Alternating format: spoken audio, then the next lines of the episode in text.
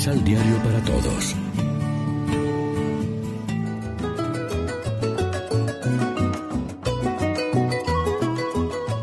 Primera lectura. Estoy viendo los cielos abiertos. Del libro de los Hechos de los Apóstoles. En aquellos días, Esteban, lleno de gracia y de poder, realizaba grandes prodigios y señales entre la gente.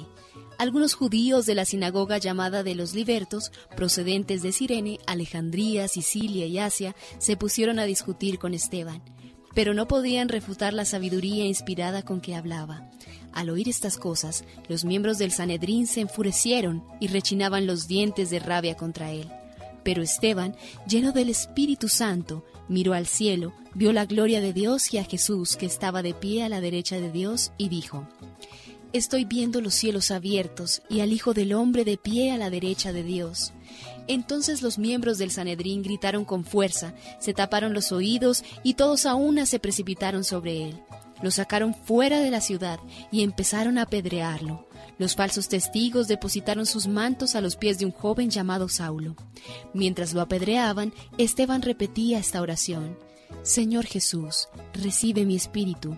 Después se puso de rodillas y dijo con fuerte voz, Señor, no les tomes en cuenta este pecado. Diciendo esto, se durmió en el Señor. Palabra de Dios.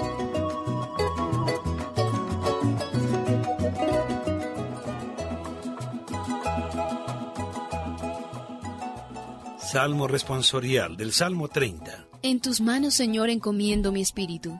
Sé tú, Señor, mi fortaleza y mi refugio, la muralla que me salve. Tú que eres mi fortaleza y mi defensa, por tu nombre dirígeme y guíame. En tus manos, Señor, encomiendo mi espíritu. En tus manos encomiendo mi espíritu y tú, mi Dios leal, me librarás. Tu misericordia me llenará de alegría, porque has visto las angustias de mi alma. En tus manos, Señor, encomiendo mi espíritu. Líbrame de la mano de mis enemigos y de aquellos que me persiguen.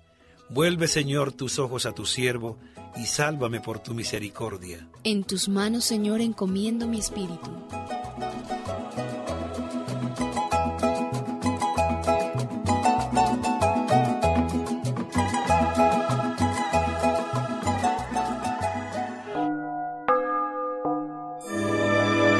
Del Evangelio según San Mateo.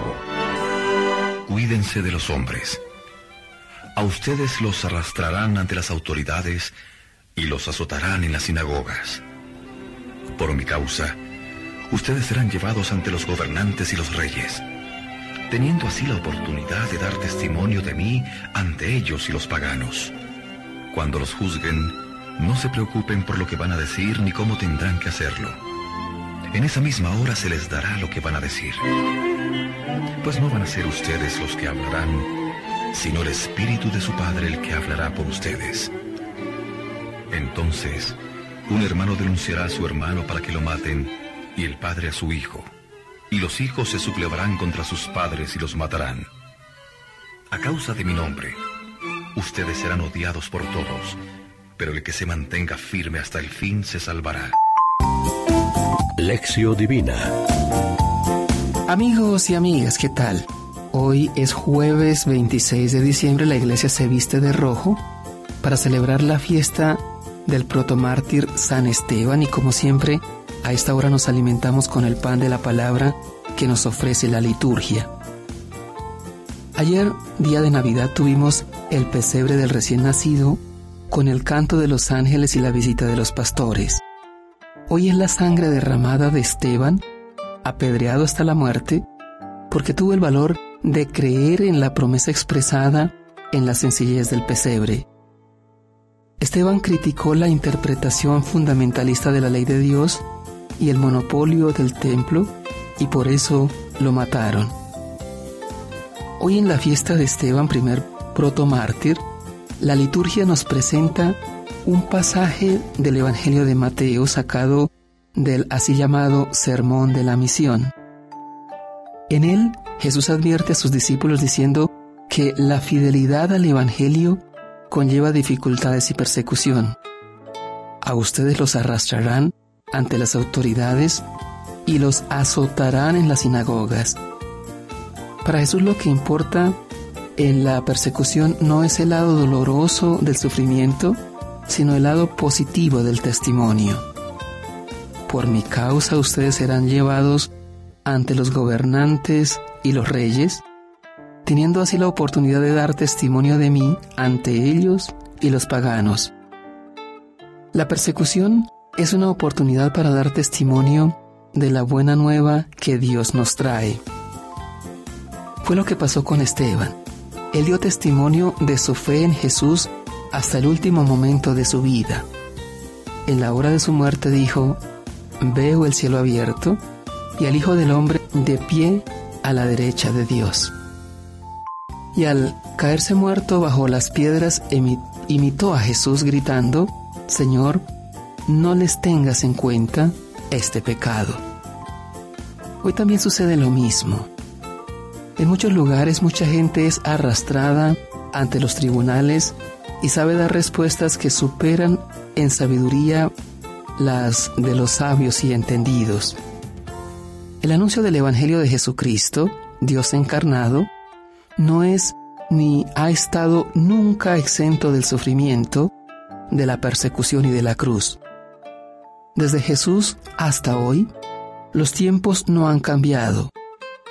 También hoy, el anuncio del Evangelio sigue costando la vida de muchos evangelizadores que con su valentía, la fuerza del Espíritu Santo y su sangre derramada, proclaman el misterio de un Dios que se encarna y se hace cercano al ser humano.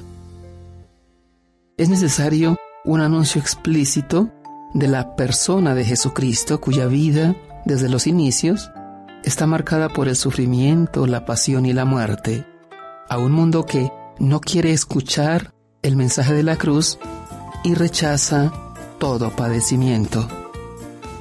Reflexionemos. La contemplación del misterio de Navidad nos conduce inexplicablemente desde ya al misterio de la pasión. Dejamos al Espíritu Santo revelar el misterio escondido de Dios en el niño de Belén. Oremos juntos.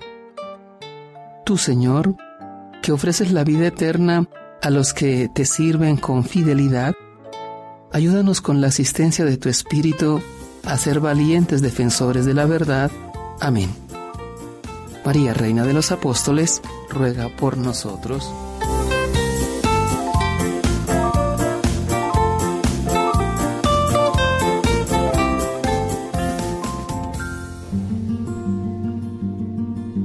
Complementa los ocho pasos de la Alexio Divina adquiriendo el emisal Pan de la Palabra en Librería San Pablo o distribuidores.